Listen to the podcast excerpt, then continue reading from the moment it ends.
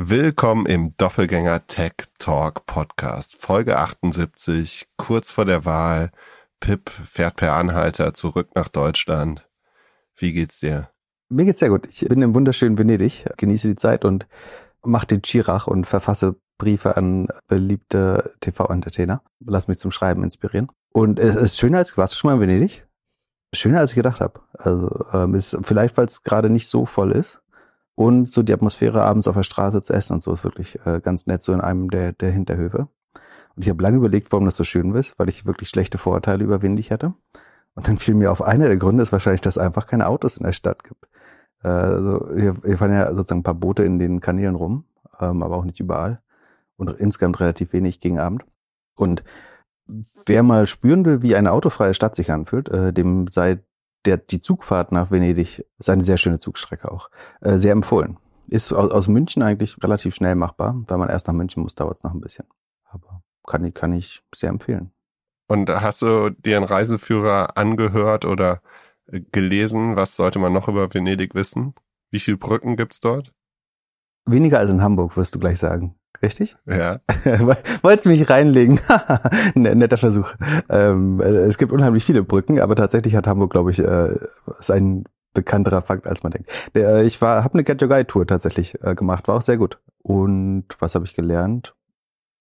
Ja, dass das halt so eine Republik ist oder war. Äh, krass, äh, wie wie alt der Reichtum schon ist äh, und wie wie alt die Gebäude sind. Na gut, wir wollen es ja nicht in architektonische Schwelgereien verfallen. Sag mal, du, dafür darfst du mir ein bisschen, ich habe nicht so viel Medienkonsum gemacht. Du darfst mir ein bisschen die, die Tech-Woche erklären und vielleicht anfangen, indem du die Themen des Podcasts abreißt. Also es gibt wieder NFT und Fußball-News, das ist ja der NFT-Fußball-Podcast hier.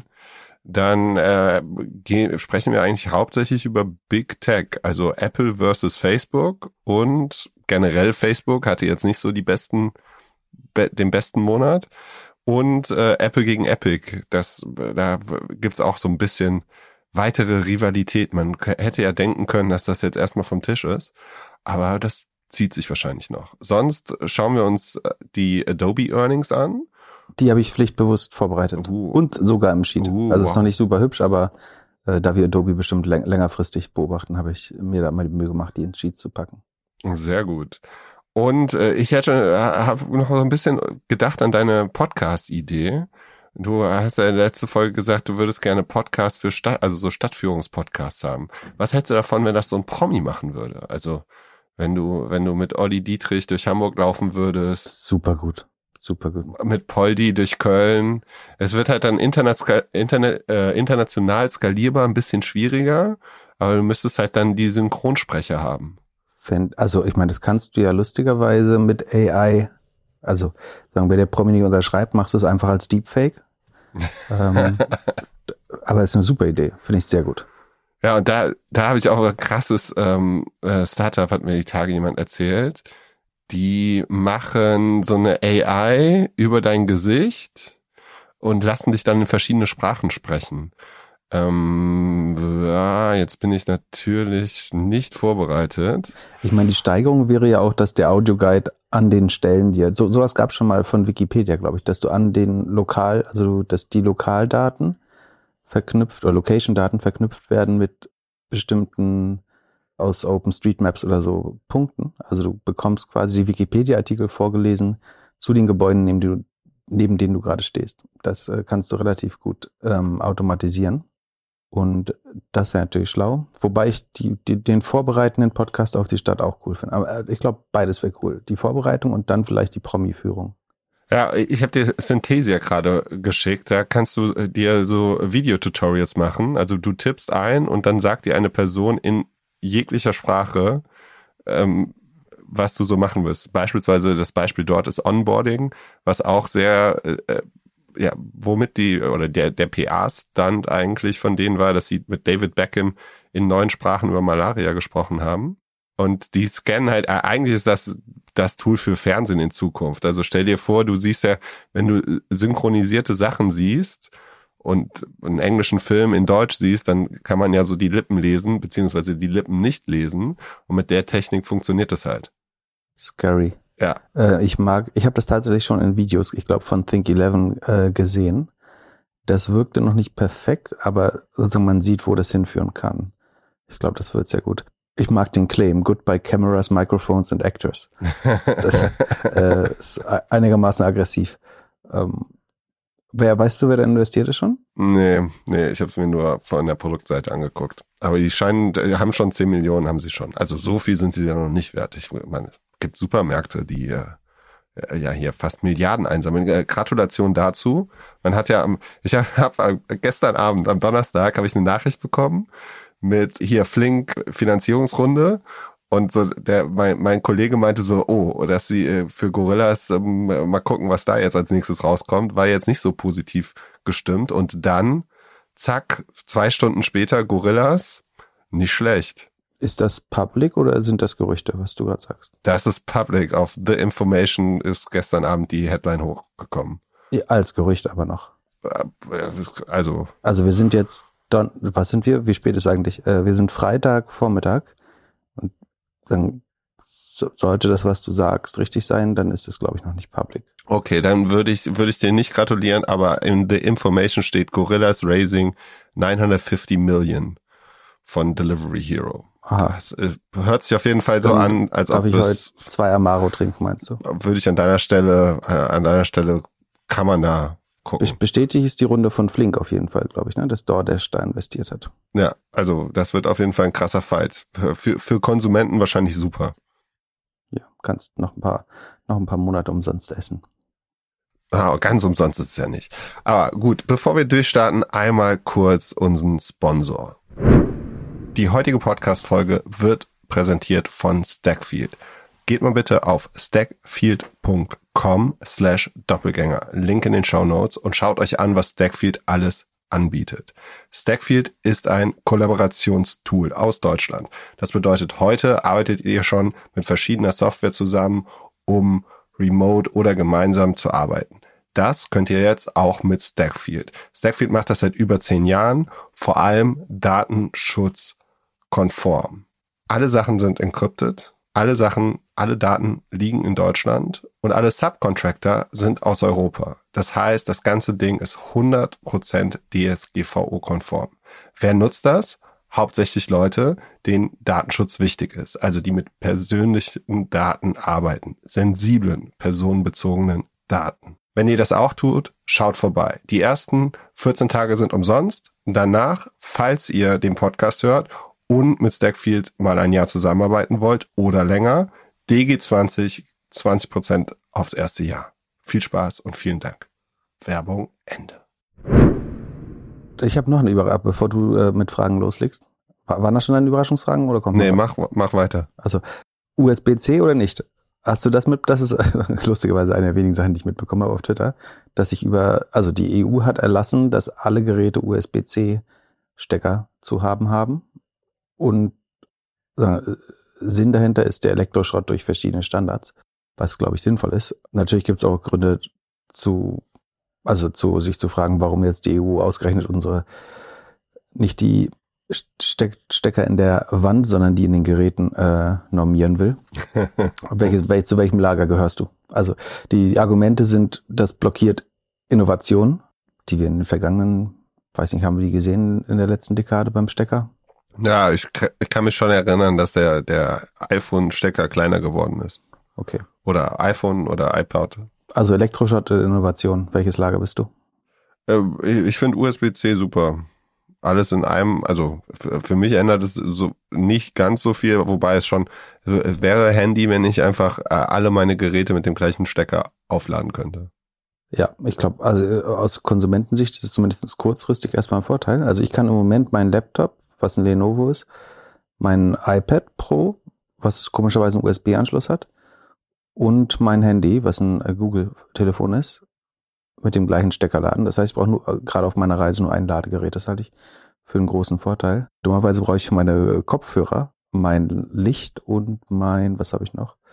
Äh, mein, mein iPhone, na gut, das habe ich nicht dabei. Bräuchte ich dann noch andere Stecker. Moment, Licht? Du hast ein, eine Taschenlampe oder eine Leseleuchte dabei? Na, dein, dein Podcast-Licht, damit du mich ah, gut sehen kannst. Ja. Das habe ich jetzt aber nicht angemacht. Ja, ist in Ordnung. Bist hell genug. Ich bin hell genug, genau. Aber es ist schwer. Also die Frage ist, kann jetzt, wie kann sich so der nächste Standard entwickelt, entwickeln?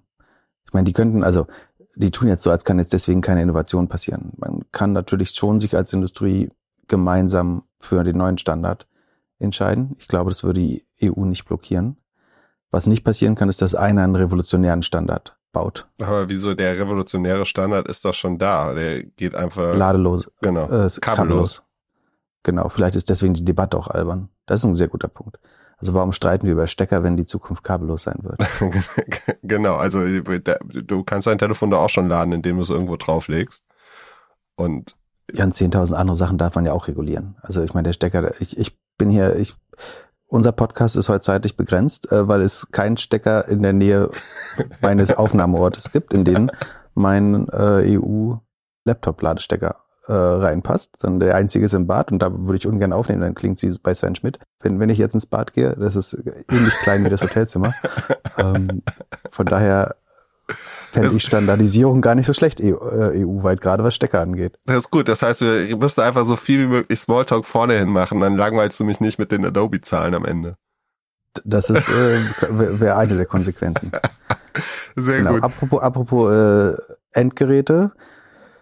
Litauen hat, Lithuania, ja, ist Litauen, ne? Das ist Lettland, ich verwechsel es mal an, die ist Litauen, äh, hat ihre, seine Bürger aufgerufen, inklusive derer, der in anderen die in anderen EU-Ländern leben. Wahrscheinlich, weil man da ja diesen zusätzlichen Pass haben kann, glaube ich. Ist das Litauen, ja, ne?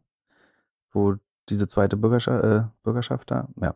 Dass man es vermeiden sollte, chinesische Fabrikate von Smartphones zu nutzen, weil unter anderem hat man festgestellt, also man hat das, ähm, die aktuellen Modelle von Xiaomi und Huawei getestet, das P40 von Huawei und das, keine Ahnung, was das aktuell von Xiaomi ist. Und bei Xiaomi hat man bemängelt, dass es ein Censorship-Modul eingebaut hat, welches Begriffe wie Free Tibet, Long Live Taiwan Independence oder Democracy Movement und so weiter, insgesamt 54 Begriffe, äh, potenziell zumindestens ja, zensiert. Ähm, das Feature ist in der EU angeblich ausgeschaltet oder ist wahrscheinlich ausgeschaltet. Die, die Frage ist jetzt, welcher Handy Hersteller arbeitet ja nicht mit den chinesischen Behörden zusammen. Also Apple arbeitet in China doch auch mit denen zusammen, oder nicht? Ich weiß nicht, ob die Zensur erlauben, aber weiß jetzt nicht, dass potenziell das Handy genutzt werden kann, um zu zensieren.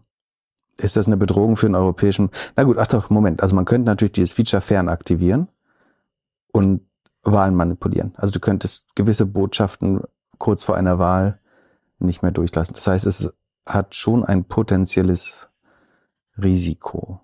Na gut, also. Aber ist das nicht bei allen Geräten so?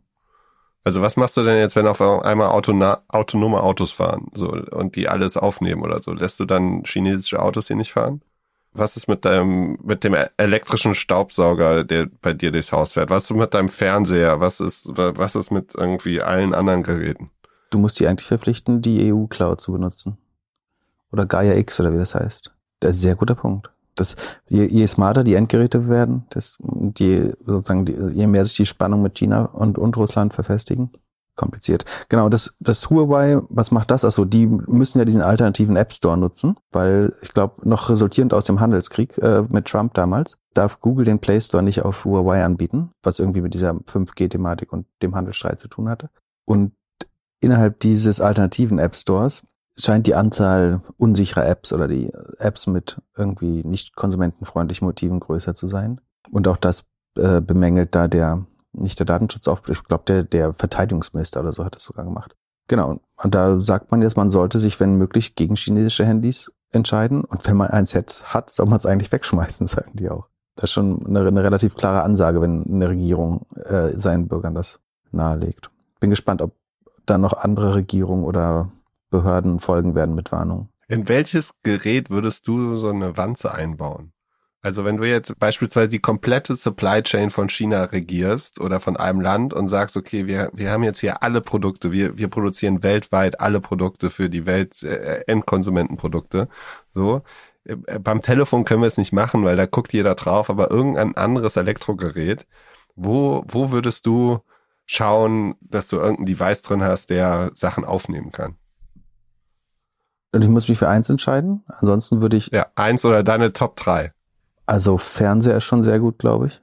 Äh, Fit jegliche Fitness-Tracker. Dann als nächstes Brille oder Kopfhörer, sobald das smart wird. Das sind, glaube ich, die Sachen, die du mit der höchsten Wahrscheinlichkeit mit dir treib, trägst und die dann jetzt oder dann elektronisch sind, oder? Hast du eine bessere Idee? Äh, ich hatte eher so an Sachen zu Hause gedacht. Äh, also die Kaffeemaschine, also irgendwas Zentrales in der Küche, weil da viel gesprochen wird. Dann irgendwie Nachttischlampe. Äh, Äh, und Ich glaube, du wärst erstaunt, bei wie vielen Familien die Küche nicht der Mittelpunkt, sondern doch dann doch die Couch besser wäre. Aber also ich verstehe die Logik, aber ich könnte mir vorstellen, dass das gar nicht so ist. er muss so ein Handyladegerät in die Couch bauen und dann kannst du da immer mit irgendwie Sachen noch senden. Aber ansonsten Autos finde ich schon auch deine Idee von von mit Autos. Für den öffentlichen Raum sind Autos schon das Beste. Und um Bewegungsprofile zu erstellen. Da wird es irgendwann einen Trend geben. Also es gibt, glaube ich, zwei Trends in, in zehn Jahren. Das eine ist dieses Dumbphone, also einfach keine Technik und auch Dumbcar. Also so ein so, oh, Ja, oder halt Apple Car. Also meine These ist ja, Apple muss jedes, jedes elektronische Produkt bauen eigentlich, um dir eine Alternative zu geben, die deine Privacy, also nicht, dass ich jetzt auf diese Privacy Claims komplett reinfalle. Mir ist schon klar, dass da auch Business-Logik von Apple dahinter steht. Aber sondern noch ist es ja einigermaßen glaubhaft, dass sie dich weniger tracken, zumindestens als andere Geräte. Und eigentlich muss Apple meiner Meinung nach deswegen für, für jedes Gerät im Haushalt und das du mit dir führst oder in dem du dich bewegst, eine, eine Alternative finden. Weil wenn, also wenn sie Datenschutz oder ähm, Privatsphäre glaubhaft sichern wollen, müssen sie eigentlich, dann brauchst du auch einen Apple Toaster oder ein- eine Apple Kaffeemaschine eben. Oder andere Firmen, es ist ja auch krass, dass keine andere Firma sich einfach mal die gleiche USP sucht und sagt, wir sind eben die, wir, wir bauen Connected Devices, die aber trotzdem einen extrem hohen Privacy-Standard haben.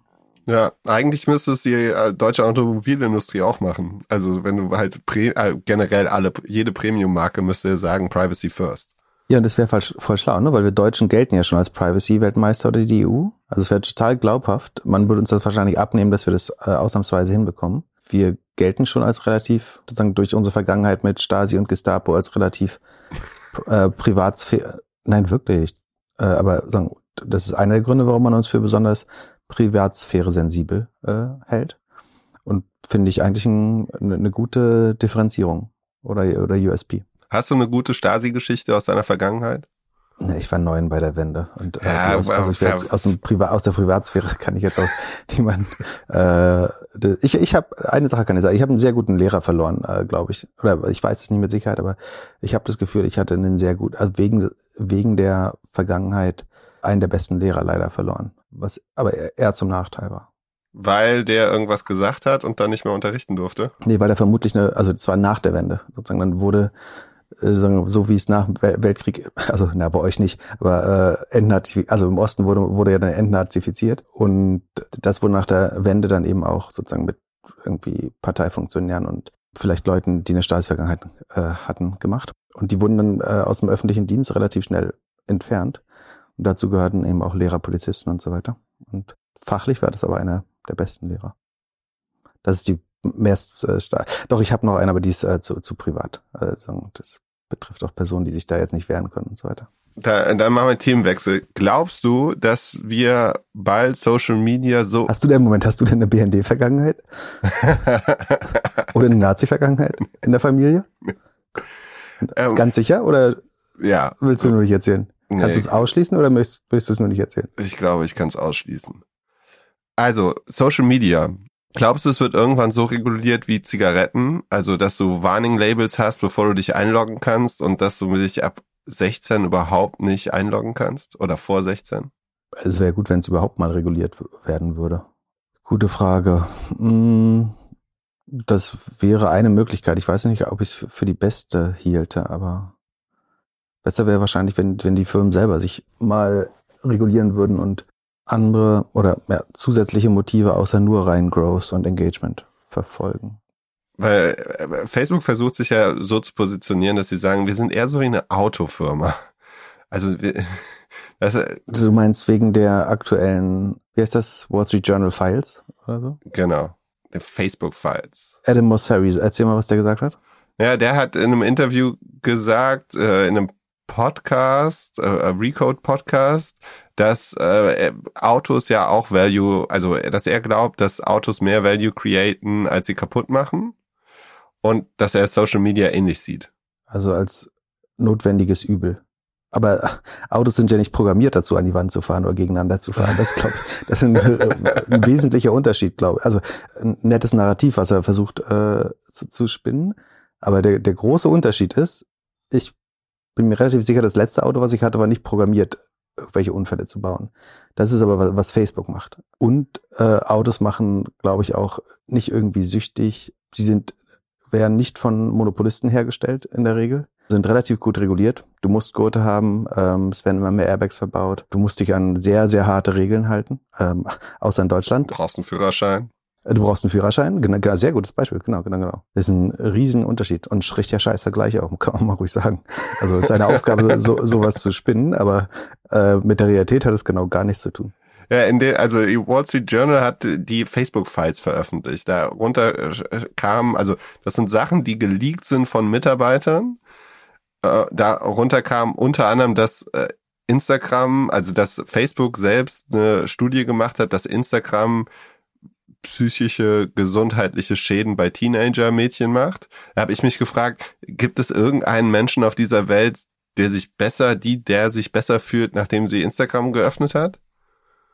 Ich, ich kenne einen, der sich ganz sicher nicht besser fühlt. Ähm, also es ist äh, ein Drittel übrigens. Also du, du sagst das so, aber es sind ein Drittel der Teenage Girls, also deren Body-Image von sich selbst verschlechtert sich oder von ihrem eigenen Körper verschlechtert sich durch die intensive Nutzung von Instagram. Eine von dreien. Das ist schon relativ signifikant, äh, finde ich. Yep. Plus Anxiety, De Depression. Ähm, und ich glaube, also ich habe das Problem, aber vielleicht liegt das am Geschlecht oder am Alter, sagen mit Instagram weniger. Was ich aber krass merke, ist, wie, wie Facebook deine Psyche kaputt macht und was für einen ekligen Mensch das aus dir macht. Ich bin bei Facebook echt so, so wenig und Instagram auch. Das ist. Ich auch fast gar nicht mehr. Äh, bin übrigens äh, sehr, was bis Ende des Jahres habe ich noch Zeit zum Komplettausstieg, ne? Ja. Genau. Also ich bin äh, fast, fast runter. Ganz selten. Aber äh, wenn du nicht mehr so oft drauf bist und nicht mehr das Feed benutzt, sondern wirklich nur die Notifications, dann hast du deine Gefühle schon deutlich besser unter Kontrolle, würde ich sagen. Das, das Fiese ist ja, dass das Feed krass deine Gefühle beeinflusst und das nach spätestens beim fünften Artikel du das Gefühl hast, du musst irgendjemand widersprechen, beschimpfen ähm, oder verunglimpfen.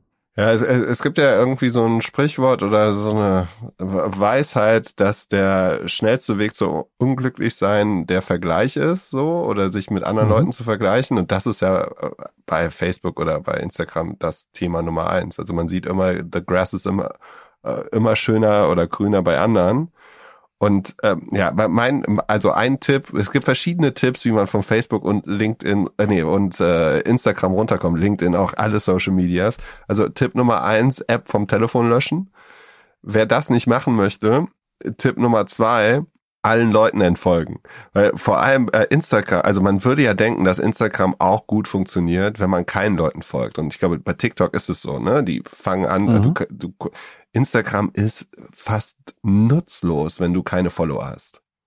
Also du kannst dieses Discovery machen, aber der, der Entry Point bei Instagram ist immer noch so wie Facebook damals mit Folge, wenn sie, wenn eine Person sieben Leute folgt, dann fängt es an, irgendwie Sinn zu machen. Ja, aber was ist denn der Vorteil, wenn du allen Leuten, dann kannst du es auch löschen, wenn du allen Leuten entfolgst. Naja, du kannst dann immer noch Pips stalken manchmal, indem du durch die Suche gehst und äh, links und rechts gucken, aber äh, du kriegst halt, du kriegst nichts angeboten, wenn du reingehst. Guter Mittelweg ist glaube ich, so ein bisschen auf seine eigenen Gefühle zu achten und die Accounts, über die man sich immer wieder aufregt, denen zu entfolgen. Oder zu blockieren.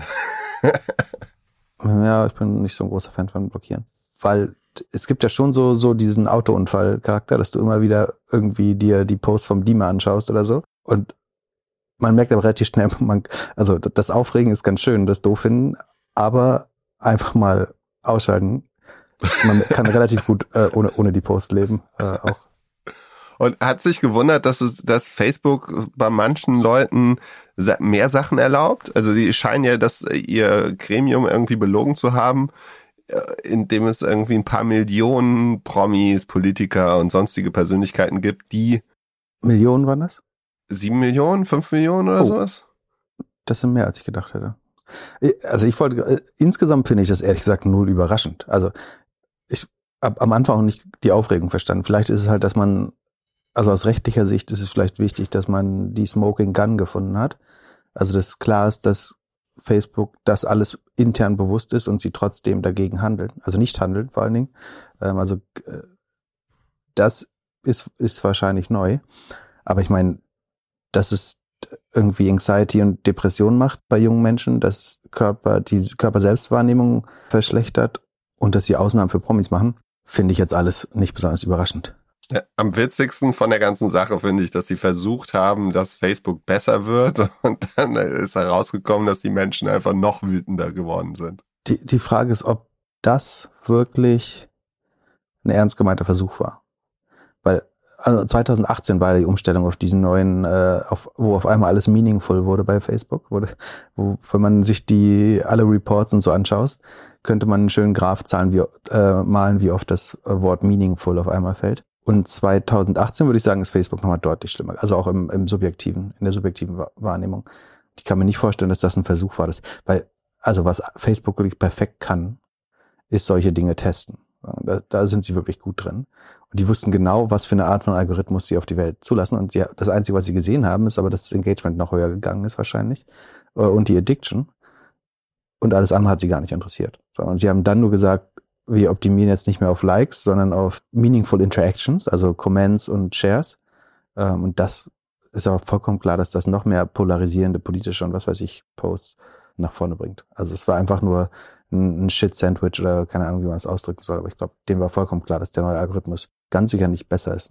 Was ich spa spannend finde, ist, ähm, wie, wie Facebook auf einmal wieder äh, Lobby- und Werbegelder in der Podcast-Szene verteilt und wahrscheinlich auch äh, in, in Print und so weiter. Aber, Echt? Ja, wir sind zu schlecht vermarktet anscheinend. Uns bietet niemand hier Schweigegeld an dafür, dass wir nicht über Wall Street Journal äh, Files äh, berichten. Aber äh, wenn ihr in letzter Zeit Facebook-Werbung gehört habt, äh, insbesondere wenn die so eu.facebook oder Facebook slash Europe oder so die, die Landingpage lautet, dann ist das in der Regel Lobbywerbung. Äh, auch wenn irgendwie da von kleinen Unternehmen gesprochen werden, denen gesprochen wird, denen geholfen wird und so weiter. Aber ähm, das ist die, die, der Versuch, jetzt die öffentliche Meinung wieder einzufangen und zu verhindern, dass ähm, eventuell Politiker sich entscheiden, dass man dort mal regulieren müsste, um unsere Kinder zu schützen oder unsere Heranwachsenden. Gibt es eine neue spannende Studie von Corporate Europe äh, und Lobby Control. Knapp 100 Millionen Euro haben Tech-Companies in Brüssel im letzten Jahr ausgegeben für Lobbying. Das ist nur Brüssel, ne? also USA ist nochmal deutlich höher. Die Topspender sind Google und Facebook, äh, absoluten Topspender. Mehr als die Pharmaindustrie, mehr als die Rüstungsindustrie, mehr als die Automobilindustrie. Die, die, die, die Brüssel gerade am meisten das Geld vorne und hinten reinschieben, sind äh, tatsächlich Tech-Companies. Nicht nur die GAFAs, ist auch, auch ein Huawei, auch ein Intel, auch ein ähm, AMD bestimmt oder ein Nvidia, aber ähm, schon erheblich, was man da tut, damit man das Geschäftsmodell weiter betreiben kann. Und glaubst du, Facebook kann irgendwie noch Vertrauen aufbauen? Also meine Prediction war ja so ein bisschen, dass sich Mark Zuckerberg wendet und jetzt eher so der charismatische Unternehmer wird, der irgendwie product-driven ist. So ein bisschen auch wie Bill Gates es geschafft hat.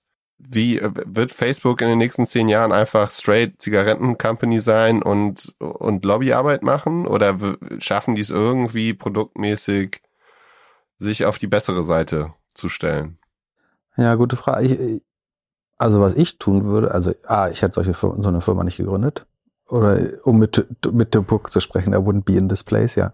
Ich glaube, vielleicht würde ich so wie Philip Morris tatsächlich machen, dass du versuchst parallel was anderes, wobei deren Alternativen sind ja, obwohl, nee, das, das ist kein gutes Beispiel. Ich glaube, was ich tun würde, ist, ich würde das, das eigene Anti, also angeblich ist man ja besessen von der Idee, dass das nächste Facebook schon um die Ecke steht und ist ja relativ klar, wie das aussehen könnte. Zum Beispiel, dass es privacy sensibel ist. Und ich würde irgendwie ein Universum an Apps versuchen zu bauen, was eben alle Schwächen von, von Facebook wieder aus, ausgleicht, um mich selber zu, zu disruptieren. Und ich würde das nicht Facebook, also im Moment wird ja alles verschmolzen unter der Brand Facebook und so eine Produktfamilie daraus gebaut. Ich, ich glaube, um das, um den Eindruck zu erwecken, das wäre schwer zu zerschlagen und gehört alles unumkehrbar zusammen. Ich würde genau das Gegenteil machen. Ich würde kleine unabhängige Apps bauen, die den größten Fehler oder Nachteil von Facebook versuchen auszunutzen, bevor das jemand anders äh, baut. Ja, ich bin, bin mal gespannt, wann es jemand schafft, eine App zu bauen, in dem sich die Leute, also Social, in dem sich die Leute danach besser fühlen. Ja, die würde dir immer sagen, leg dein Handy weg wahrscheinlich. Geh raus. Obwohl doch die Meditations-Apps oder so, die sind wahrscheinlich ja gut für die geistigen. Es war kein Social Network. Ach, stimmt. Clubhouse war nicht so schlecht. Ja, in, den, in, der, in der Anfangsphase auf jeden Fall ja. Es ist die Frage, ist das nicht zwangsläufig? Also warum passiert das in der, warum passiert das in der Kneipe nicht? Dass, dass Menschen anfangen, sich zu hassen. Wahrscheinlich, weil, weil man. Gibt's Alkohol. äh, du musst Drogen mitverteilen mit der App, meinst du? die, die Frage ist ja, ob das im Menschen steckt oder ob die, also die Apps befördern das auf jeden Fall. Oder warum passiert das aber im öffentlichen Raum zumindest noch deutlich weniger? Naja, aber es gab ja auch eine Zeit, in der wir Facebook sehr genossen haben, oder? Also äh, ich kann mich erinnern, ja, Anfangszeit von Facebook, da haben wir darüber viel kommuniziert und es haben sich viele Sachen ergeben. Und du hast Leute wiedergefunden und sowas, ja. Das war noch gut. Genau, du hast Leute wiedergefunden, du hast gefragt, ob du irgendwo, ob irgendjemand einen Tipp hat, wenn du in irgendeiner Stadt bist. Es wurden irgendwie Empfehlungen gegeben für, für Restaurants, für Sachen. Also es gab ja schon eine Zeit so, wahrscheinlich, ja, acht, fünf Jahre, vor fünf Jahren war es wahrscheinlich vorbei so, die irgendwie Facebook sehr, sehr positiv, sehr, sehr positive Erlebnisse gab. Ja, viel, und dann gab es eine ja. Zeit, wo Leute irgendwie gesehen haben, oh krass, über, ich kann mich noch genau erinnern, als mir, als mir ein Unternehmer gesagt hat, oh, Wahnsinn, wir haben gerade, sag das bitte keinem weiter, wir haben gerade gemerkt, dass wir über Facebook super gut irgendwie vermarkten können. Mhm. So, also es gab ja auch die guten Zeiten. Vielleicht sollte man einfach, vielleicht wirklich dieses Feed äh, das Problem. Das kam ja relativ spät dazu. Und das lädt einen halt ein, irgendwelche Meinungen, die wir äh, in der Kneipe quatscht auch nicht jeden Typ an, du erzählst ihm erstmal, was du von Gendern hältst, oder? Also dieses unaufgeforderte Kundtun von Meinungen, jetzt kann man sagen, das ist der große Marktplatz der Ideen, aber das führt ja naturgemäß dazu, dass Leute dem widersprechen wollen. Naja, Hass äh, teilt sich halt besser, ne? So. Ja, Hass ist ja keine Meinung. Oder, oder also auf jeden Fall so provokante, da ist ja ähnlich wie in News. Also wenn die müssten halt das Clickbaity aus dem aus dem Klick rausholen. Ja, vielleicht ist der Vorteil, dass du in der Kneipe kriegst du mal schneller aufs Maul, wenn du dumme Sachen erzählst. Aber das, auch das kannst du nicht übertragen auf Facebook, weil dann würden alle Leute gesilenced werden von, von, von dann würde so eine Blockarmee entstehen, die sich nur, nur noch gegenseitig wegblockt. Vielleicht regulieren sie, äh, äh, wahrscheinlich macht Apple, äh, Apple hilft uns dabei, Facebook zu regulieren. Facebook hat jetzt einen Blogpost rausgehauen, in dem sie gesagt haben, ja, hier iOS 14.5 scheint zu funktionieren. Wir können unsere Werbung gar nicht mehr so gut tracken. Sie haben irgendwie gesagt, also konkret wurde irgendwie gesagt, dass etwa 15, dass sie glauben, dass etwa 15 Prozent weniger getrackt wird oder weniger, äh, also sie glauben, sie machen mehr Conversions als sie zurückgespielt bekommen von, von Apple-Usern. Ja. 15 Prozent ist doch relativ wenig, oder? Findest du? Ich, ich glaube, es ist wesentlich mehr und sie haben einfach die besten Kunden sich ausgesucht. Also wenn sie 15 sagen, ist es so ein bisschen wie wenn der, als der Mann von bei mir bei, bei der Autoreparatur gesagt hat, das Auto ist zur Hälfte repariert.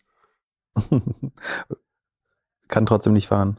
Ja, aber ich meine, 15 Prozent ist noch das, wo, wo du als Marketer das Gefühl hast, oh, das kann ich pauschal oben draufschlagen, dann, dann bin ich ungefähr wieder richtig. Wenn es jetzt aber 30 wären, dann wird es deutlich schwer herauszufinden, wo, ob, ob teilweise der Sale komplett fehlt und teilweise ähm, richtig getrackt wird. Ich, ich, ich würde vermuten, der, der absolute Impact, und ich, das, was ich höre von, von Advertisern, ist auch, dass der absolute Impact ganz am Anfang schon 15 Prozent und mehr war. Ja, auf Twitter kommen auch die ein oder anderen Unternehmer, Unternehmerinnen, die so Direct-to-Consumer-Products haben, die sich richtig. Ich weiß, wie du es rechnen kannst. Sie haben einfach Leute hinzugezählt, deren Conversion einfach nur ein Klick auf die Website ist. Also wo, wo gar nicht der Sale, so könntest du es machen. Also ist jetzt eine Unterstellung, also kann, muss nicht der Wahrheit entsprechen.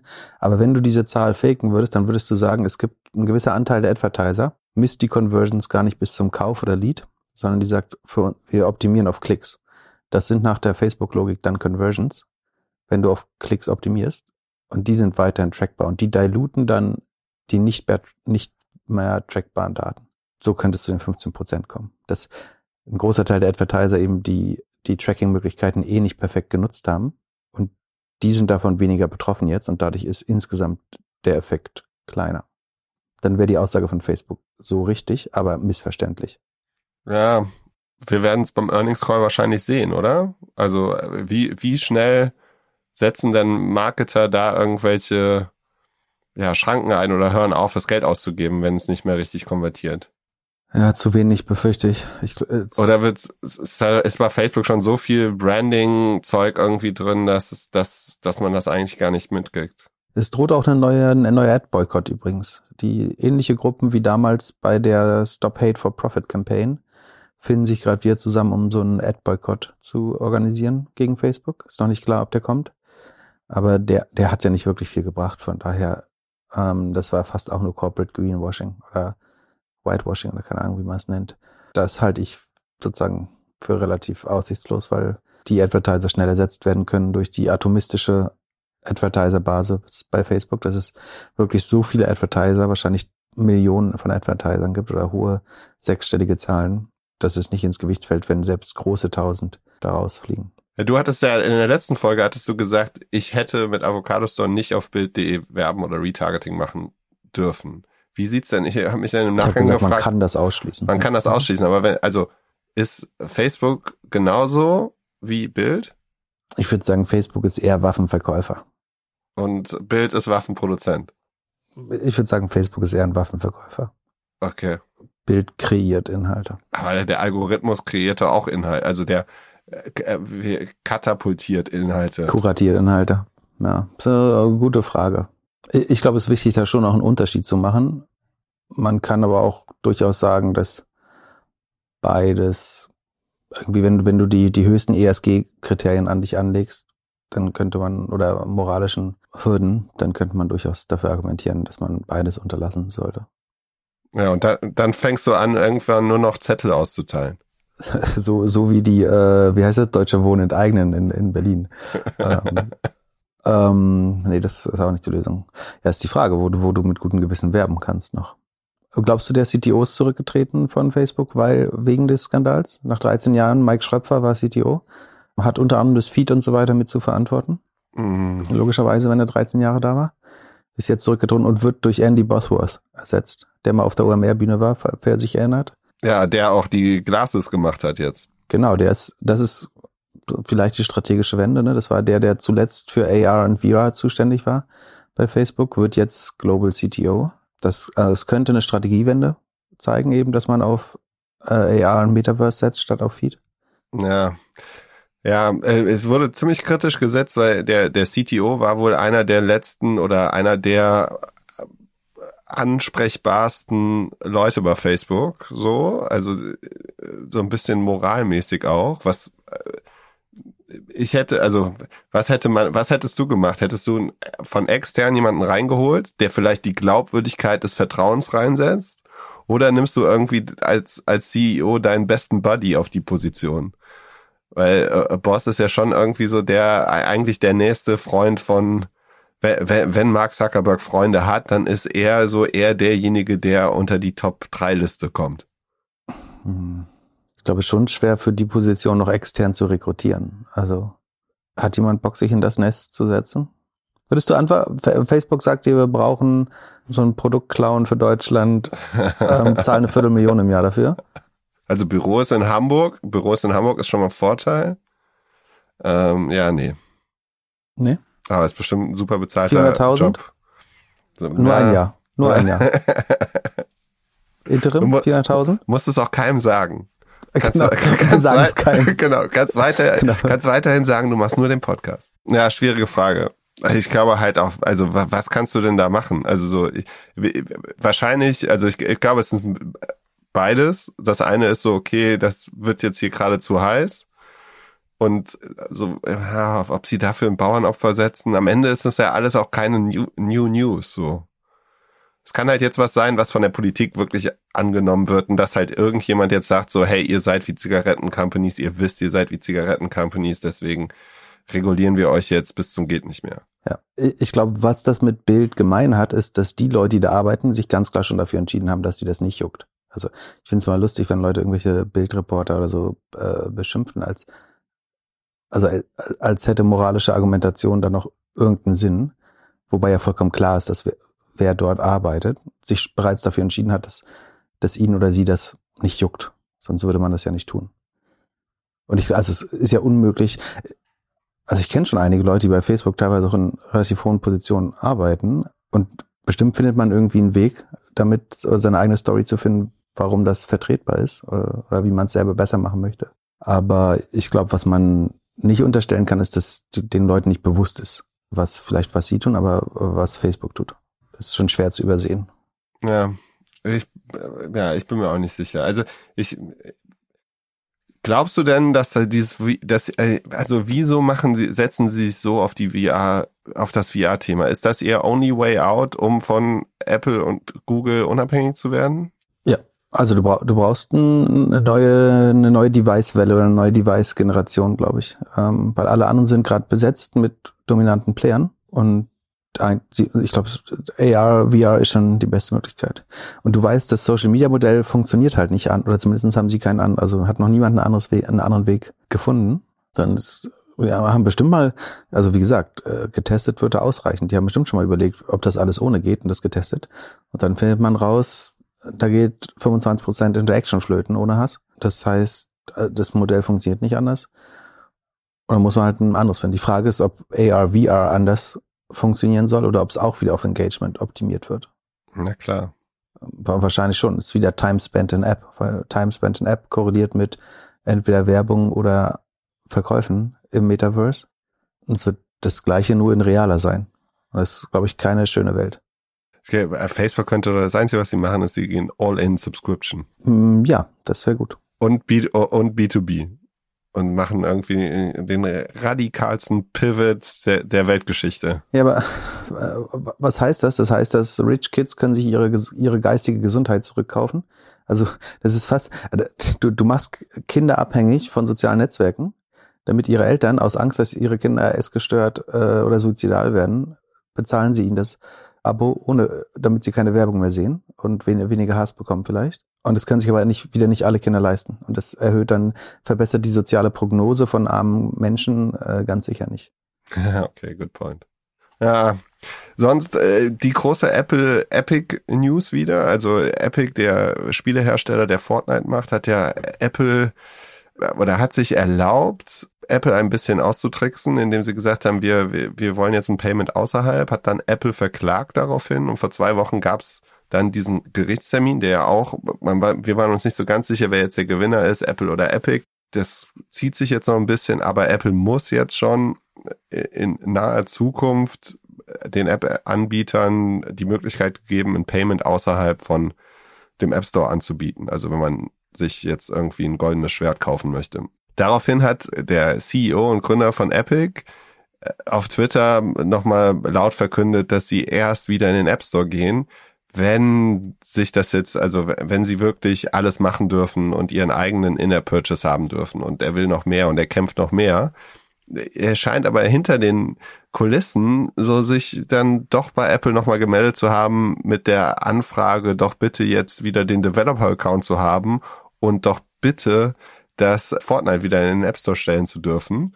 Und Apple hat dankend abgelehnt. Äh, Fortnite ist jetzt erstmal geblacklistet oder Epic bis sich alles vor Gericht geregelt hat. Das bedeutet wahrscheinlich, man rechnet jetzt mit fünf Jahren nichts von Epic im App Store.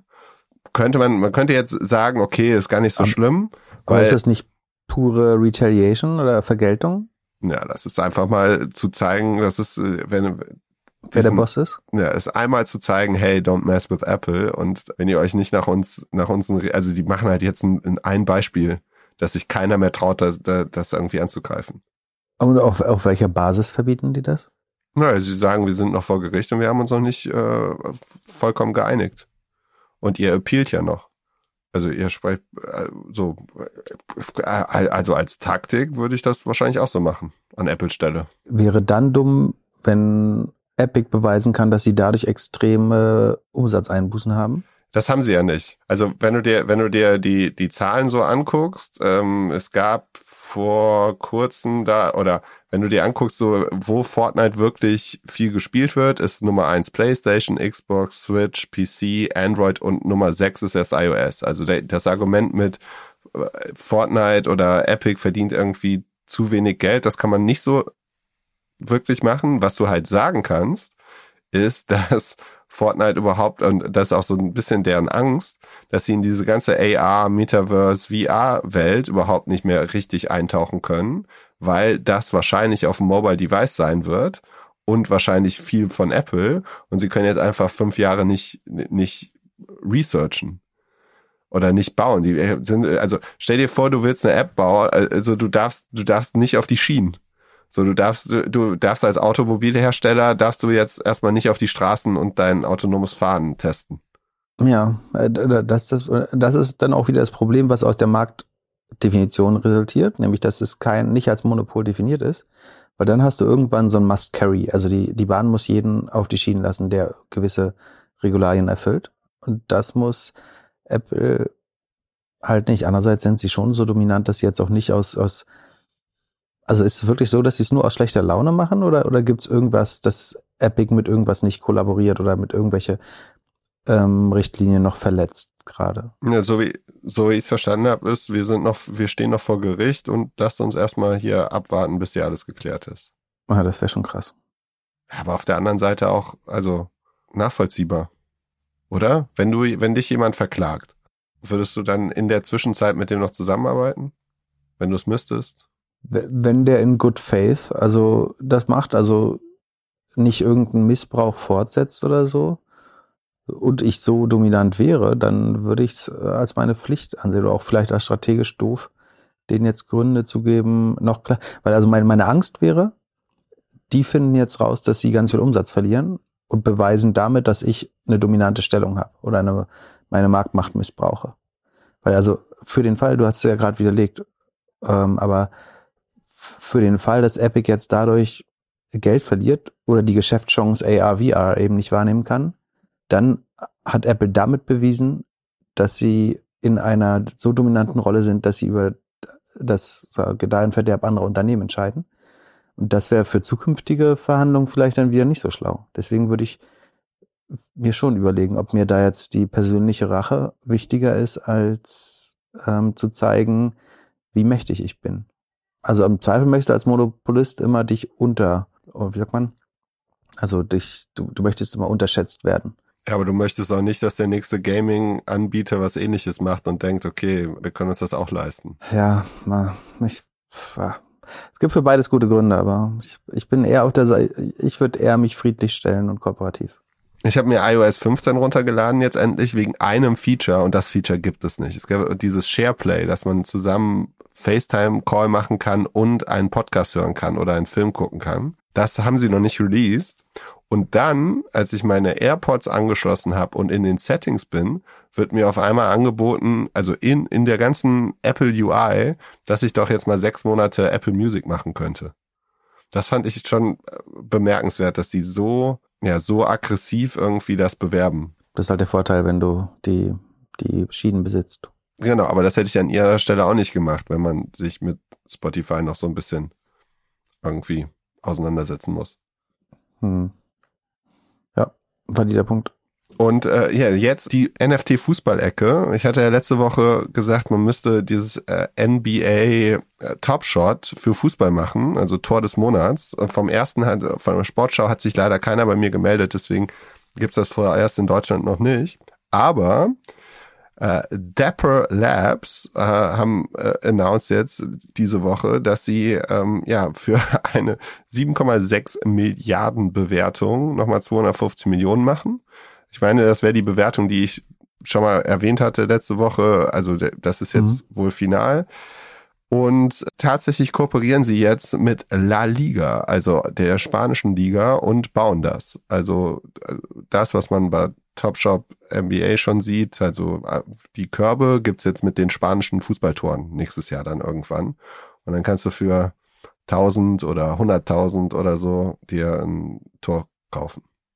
Nur die Tore? Wahrscheinlich. Facebook würde bestimmt die Fouls, die brutalsten Fouls verkaufen. Wetten, die würden mehr Kohle, Kohle, Kohle bekommen? Meinst du? Äh, keine Ahnung, könnte man dann mit einer Versicherung oder so, mit einer Krankenversicherung noch äh, irgendwie eine Kooperation machen. Aber ja, äh, also NFT geht weiter ab. Ich bin gespannt. Ich werde mir kein Tor kaufen. Was kommt als nächstes? Skateboard? Skateboard-Tricks? Habe ich auch gerade überlegt, welche Sportart als nächstes. Die Putts von Tiger Woods. Baseball wäre wahrscheinlich. Äh, Fantasy kommt auch raus im Baseball. Aber ist nicht zuerst Baseball, Fan, äh, Fantasy Sports? Ja, ein bisschen makaber wären die größten Crashs in, in der Formel 1 oder in irgendwelchen Autorennen. Ja, Darts wäre ein bisschen lame. Hm. Ah ja, was würdest du machen, wenn du jetzt ein Fußballverein wärst oder eine Liga? Würdest du die anrufen und sagen, wir sind auch dabei? Hm. Ja, also ich meine, es gibt ja schon die Chance, dass, also es gibt noch eine gewisse Chance, ich halte die nicht mehr für sehr groß, aber dass das komplett weggeht und wirklich nur ein Hype war. Dann wäre es dumm, das Geld nicht einmal einzusammeln und deine Lizenzrechte einmal zu verkaufen. Ähm, ich würde schon mir maximale Flexibilität sichern, also möglichst wenig exklusiv arbeiten, also oder immer nur auf ein Jahr exklusiv für den Fall, dass das extrem durch die Decke geht, dass du sehr schnell wieder nachverhandeln kannst. Ich glaube, selber etwas zu entwickeln oder als Liga zu entwickeln, würde viel zu lange dauern. Also ich glaube, mit dem großen Player zu partnern und dann kurzfristige Verträge zu machen, ist, glaube ich, der schlauste Vorgehen gerade. Also das Geld auf der Straße liegen ist dumm, selber machen ist dumm. Lange jetzt für zehn Jahre deine Lizenzen abtreten, weil das Geld winkt, wäre auch doof, glaube ich. Weil es wird entweder kaputt gehen oder extrem groß werden, oder dann noch extrem groß ist es ja schon, äh, noch größer werden. Von daher würde ich so machen wahrscheinlich.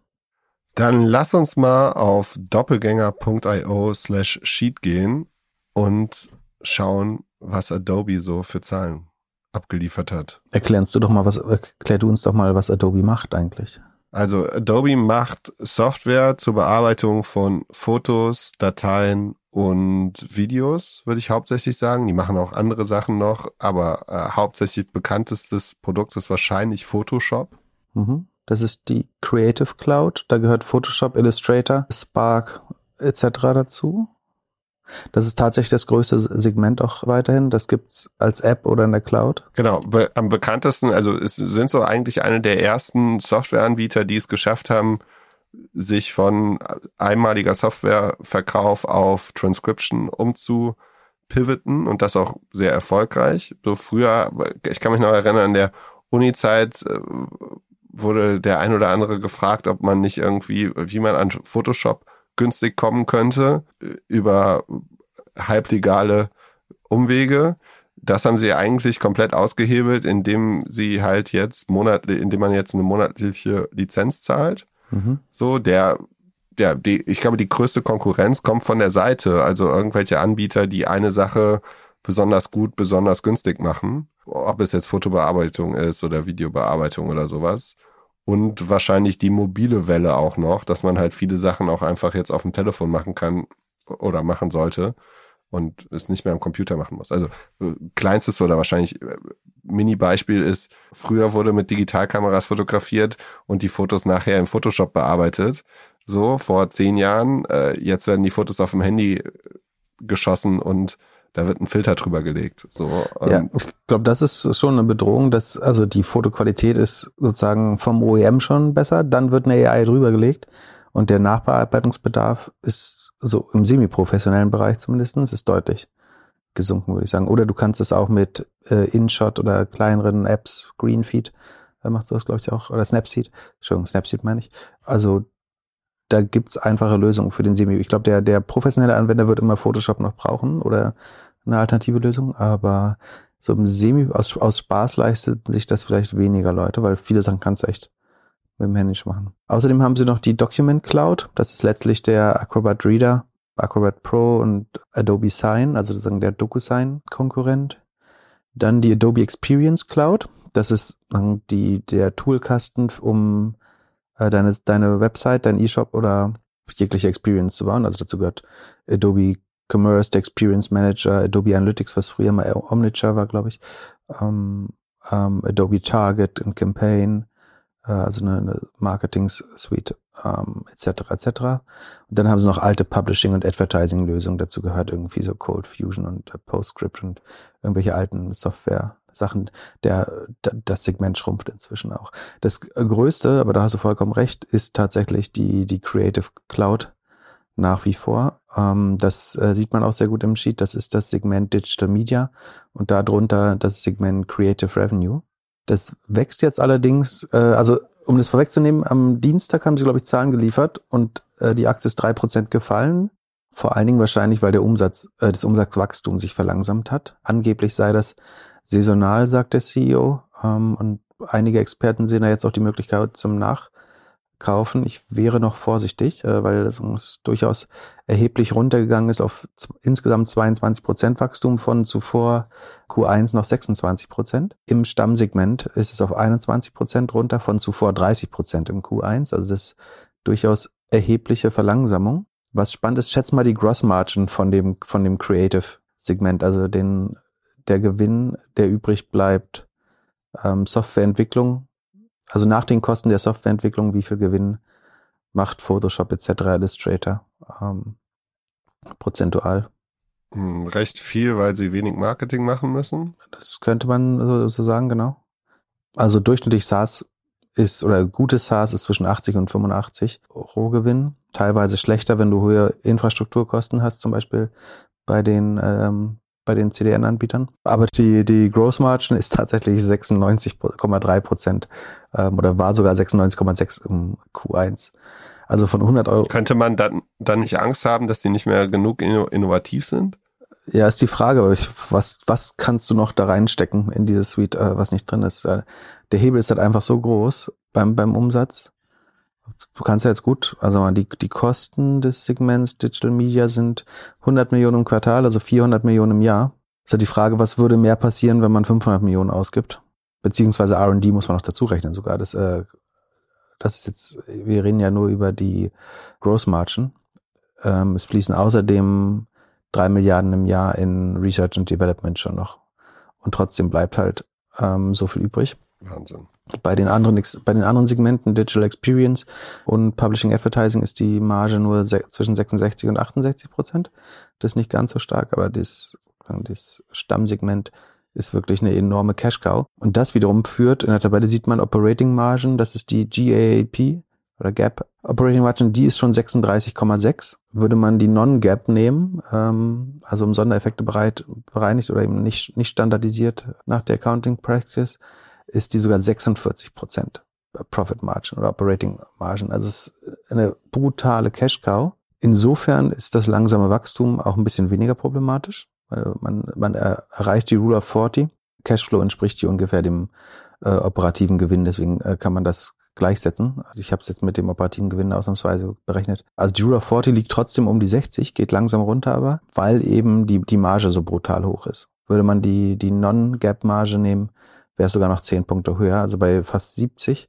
Das ist schon eine brutale Marge, die man sonst eigentlich nur bei Kreditkarten oder so äh, sieht. Aber das Wachstum verlangsamt sich. Und ganz gefährlich, also was der CEO Saisonalität noch nennt, würde ich mal bezweifeln, weil wenn man sich das Revenue oder den Gross Profit oder auch die Digital Media Umsätze oder Creative Revenue anschaut, das Creative Revenue sinkt im Vergleich zum Q1. Also es ist Q3 Revenue das Q3 ist das gerade abgeschlossen, das ist wieder so ein abweichendes Quartal. Das Q3 Revenue liegt bei 2,372 Milliarden für das Creative Revenue. Das lag im Q1 noch bei 2,379, also 5 Millionen höher. Das heißt, es geht runter im Vergleich zu Q1. Das war letztes Jahr nicht der Fall. Also es ist eben keine Saisonalität. Äh, zumindest weiß ich nicht, von welcher Saisonalität er spricht, sondern es scheint, als wenn sich das, das Wachstum wirklich signifikant verlangsamt. Vielleicht hat damals irgendwie die, die Freelancer-Bewegung durch Covid dafür gesorgt, dass viele neue Lizenzen erteilt wurden oder so. Ich würde die Aktie jetzt gerade ehrlich gesagt nicht anfassen. Die ist mit 20 mal Sales nicht total frech bewertet. Wenn man es sagen, das Price Earnings ist so um die 50, äh, ergibt sich logischerweise bei der Marge dann auch. Ich, das ist nicht mega teuer, aber ich würde es nicht anfassen, ehrlich gesagt weil das Wachstum äh, nach, und ich glaube, deswegen ist auch nur, in Anführungsstrichen, nur drei Prozent runtergegangen. Ich hätte es fast noch weiter abgestraft, weil das Wachstum sich wirklich äh, stark verlangsamt. Und ich sehe noch nicht, warum es wieder an Fahrt aufnehmen sollte. Könntest, könnten Sie nicht die NFT-Gewinner sein? Wenn jetzt jeder anfängt, äh, also ähnlich hast, wie die. Hast du mal ein paar NFTs gesehen? Äh, die sehen eher aus wie in Paint gemacht, nicht in äh, Photoshop. Also es scheint ja irgendwie ein Teil des Konzepts zu sein, dass man die möglichst grobschlächtig den Aufriss macht. Äh, weiß ich nicht. Wir müssten jetzt so eine große äh, Campaign machen, wie man NFTs macht äh, mit Photoshop. Vielleicht. Und dann ähnlich wie die Festplatten dann alle, äh, die Grafikkarten alle fürs Bitcoin-Mining gekauft wurden. Genau, sind sie die Schaufelverkäufer. Für die NFT-Branche. Ähm, aber ich meine, im Moment, aber ich meine, das ist eigentlich eine geile Erweiterung, dass du sagst, wir bauen ein Adobe-Produkt, was die Kunst baut und gleichzeitig das NFT dahinter, also sozusagen, wo ein fertiges NFT rauskommt. Also die, die Erstellung des Kunstwerks ist gar nicht die Herausforderung, sondern sagen, das automatisch in NFT zu wandeln für, so dass jeder Dummy das kann. Ah, finde ich deine Idee doch, Entschuldigung, ich habe zu, zu früh drüber gelacht, wie, wie oft. Ähm, ich finde die Idee gar nicht so schlecht. Dass du so ein. Ähm, ja, aber äh, gibt's bestimmt nächste Woche eine News irgendwie. Wieder 250 Millionen Finanzierung. Zack. genau. Die Frage ist, was machen die jetzt auch mit dem ganzen Geld? Also ich meine, die kaufen schon relativ viel zu in Marketing. Ach so, was man auch, ach so, der, der zweite Grund, warum ich skeptisch werde, ist, die Magic Number fängt auch an, sehr schlecht auszusehen. Die war im Vorjahr noch äh, deutlich höher. Und jetzt ist sie auf 0,37 runtergegangen. Und ich habe mal gesagt, bei 0,5 fragt man sich schon, ob man noch Product Market Fit hat. Also im Moment ist es zumindest so, dass zusätzliches Marketing-Spending nicht die Umsätze beflügeln kann. Oder sagen, eine niedrige Effizienz hat beim Beflügeln der Umsätze von Adobe. Und ich glaube, deswegen steigt auch die Marge gerade immer weiter, weil die sehen, sie können kein Geld mehr sinnvoll ausgeben. Deswegen, was passiert, wenn du das Geld, wenn du keine Kosten produzieren kannst, dann entsteht automatisch mehr Marge. Und deswegen würde ich sagen, die Growth Engine ist gerade am Stocken. Was können sie machen? Sie können äh, schneller wachsende Firmen hinzukaufen oder schneller wachsenden Umsatz, können sozusagen sich noch mehr, das ist ja eigentlich schon eine, eine App-Holding, wenn man so, wenn man sich so anschaut. Ne? Also das Photoshop-Produkt ist sehr dominant, aber drumherum die ganze Welt ist fast so eine Art App-Holding. Und da könnte man sicher weitere Services angliedern. Oder, und das machen sie schon, sie äh, kaufen Aktien, also sie könnten anfangen, eine Dividende zu zahlen, natürlich auch. Oder, und das, was sie jetzt gerade machen, ist, dass sie Aktien zurückkaufen, um den Kurs zu unterstützen und das überflüssige Geld loszuwerden. Das wiederum liegt, glaube ich, mit daran, dass es in den USA nicht mehr en vogue ist, Dividende zu zahlen, weil auf Dividenden Steuern fällig werden. Wenn man stattdessen den Aktienkurs hochprügelt, ist das für den Aktionär eigentlich besser, weil du mehr paper-rich wirst durch den steigenden Kurs, äh, aber keine Steuern zahlen musst. Und wenn du Geld brauchst, nimmst du nicht die Dividende, sondern kannst du das leihen gegen dein Aktienvermögen. Deswegen es scheint mir, Dividendenzahlen ist gerade bei Tech-Companies nicht mehr so en vogue in, in den USA. Weiß nicht, ob sich es nach Europa auch durchsetzt. Genau, also ich bin skeptisch. Ich würde es jetzt wahrscheinlich nicht shorten oder so aber es drängt sich auch nicht als Investment aus. Ist aber eine krasse Cash-Cow. Dann würde ich sagen, beenden wir den Podcast mit unserem Disclaimer und wünschen euch ein schönes Wochenende. Schönes Wochenende. Ciao, ciao. Es handelt sich hierbei nicht um Anlageberatung. Man sollte aufgrund des Gehörten keine Kauf- und Verkaufsentscheidungen zu Aktien und anderen Wertpapieren treffen. Wir können die Risikodisposition der Hörer nicht einschätzen. Es besteht zudem immer das Risiko eines Totalverlusts. Ihr solltet immer euren eigenen Research machen, um selbstständige Entscheidungen zu treffen. Solltet ihr dennoch aufgrund der Informationen im Podcast handeln, habt ihr stets auf eigenes Risiko und wir können unmöglich für etwaige Verluste haften. Zudem solltet ihr auch auf jeden Fall auf doppelgänger.io slash Disclaimer gehen und das Ganze nochmal lesen.